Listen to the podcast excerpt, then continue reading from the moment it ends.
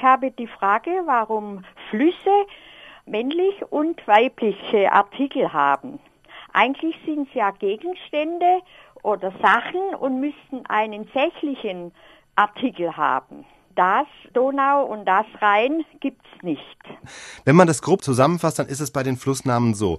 Also die wichtigste Regel im Deutschen ist, es gibt keine. Das ist im Deutschen anders als zum Beispiel im Lateinischen, haben manche vielleicht gelernt, wo die Flüsse grundsätzlich männlich sind. Also auch die Donau heißt da Danuvius. Im Deutschen gibt es erstmal kein definiertes grammatisches Geschlecht für Flüsse, sondern es hängt von mehreren Dingen ab. Einmal kann es sein, dass im Flussnamen vielleicht ein anderes Wort drinsteckt. Also zum Beispiel Flüsse gerade hier im süddeutschen Raum enden auf ach, wie die Schwarzach, die Wutach, die Salzach, die sind weiblich, weil die ach einfach ein altdeutsches Wort für Fluss ist. Die Schwarzach ist also nichts anderes als ein schwarzer Fluss. Das gleiche mit der Donau. Es gibt ja auch den russischen Fluss Don, da steckt das gleiche, die gleiche Wurzel drin. Duna, ein indogermanisches Wort, bedeutet auch das, Fluss eben. Und das Tal dieses Flusses, seine Aue, wurde dann konsequenterweise eben auch so genannt. Donaue, sprich Donau. Und weil die Aue weiblich ist, ist es dann eben auch die Donau.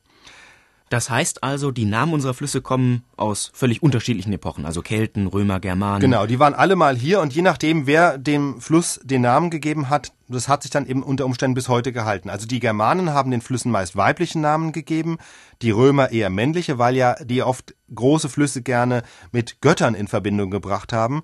Beim Rhein ist es nicht ganz klar, ob der Name und damit auch das männliche Geschlecht, ob das von den Römern eingeführt wurde, eben als Renus oder schon vorher von den Kelten. Aber das Interessante ist hier, dass im Rhein vermutlich die gleiche Wortwurzel steckt wie in der französischen Rhone, nämlich Rei, Rei, fließen.